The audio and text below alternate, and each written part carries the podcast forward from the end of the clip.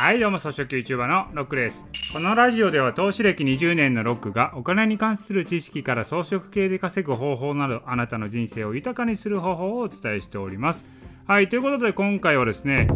YouTube の資産性は動画コンテンツではないということをお送りしたいと思います。これどういうことかというと YouTube って資産性があるストック性があるって言われますよね、まあ、それはなぜかというと動画一度作った動画が回り続けるからっていうのがね一般的な資産性のことなんですけどでも本当に強いのは動画コンテンツじゃないんですよね。動画コンテンツが資産性があるというわけじゃなくて本当に強いのはフォロワーさん視聴者さんを持ってることなんですよ、まあ、それが資産性があると私は思ってるんですね。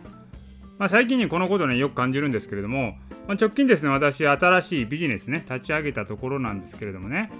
その時にこの YouTube の視聴者さんの一部の人に声をかけるだけで要はですよ特に宣伝も広告も打たずにお客さんが集まったと、まあ、そういうことができたわけですよ。でこれからですね何らか新しい企画とかプロジェクト立ち上げた時にもまあ、賛同者とか支援者を募ることもできるわけなんですよね。だからそのフォロワーを持つっていうことは自分の声を届ける媒体をもすでに確保している状態なのでかけがえのない資産なんですよね。でよく考えるのがこう SNS って赤番リスクあるじゃないですか。何らかペナルティとかでアカウントが消えてしまうとかそういうリスクあるんですけども特に LINE LINE はね赤番リスクがあるんですよ。でもね仮に赤番になったところで要は他の SNS にこう展開してるんですぐに再起が可能なんですよね。まあ、特に LINE 消えたとしても私 YouTube からもう一回登録をお願いしますってちょっとね丁重にお願いすればですねなんとか復活することができると、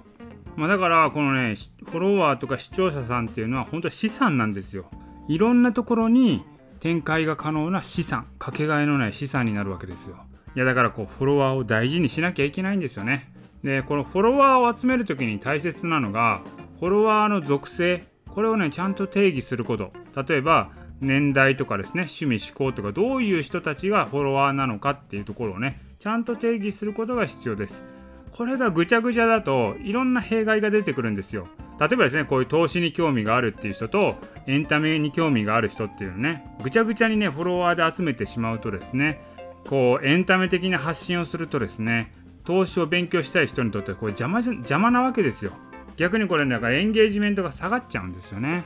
だからそういうふうにねぐちゃぐちゃにするんだったらこう分けた方がいいんですよね。フォロワーの集団っていうのを属性が違うんだったら分けてこう集めた方がいいですね。どこにやっぱ集めるかっていうと、まあ、いつも言ってるんですけれどもやっぱ SNS 界の中では一番ハードルが高くて一番力を持ってる YouTube これを押さえておくとですね様々なところに展開しやすくなると、まあ、だからですね YouTube にある資産が一番やっぱねでかいわけなんですね。資産価値が一番大きい。いやだからもう銀座ですよ。銀座の一等地ですよ、やっぱ YouTube は。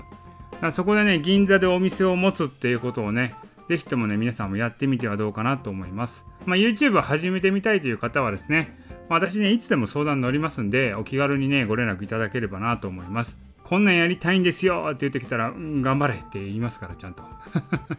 はい。ということでね、今回はね、YouTube の資産性は動画コンテンツではない。フォロワー、視聴者様が資産なんだよということをお送りいたしました。今回の音声は以上です。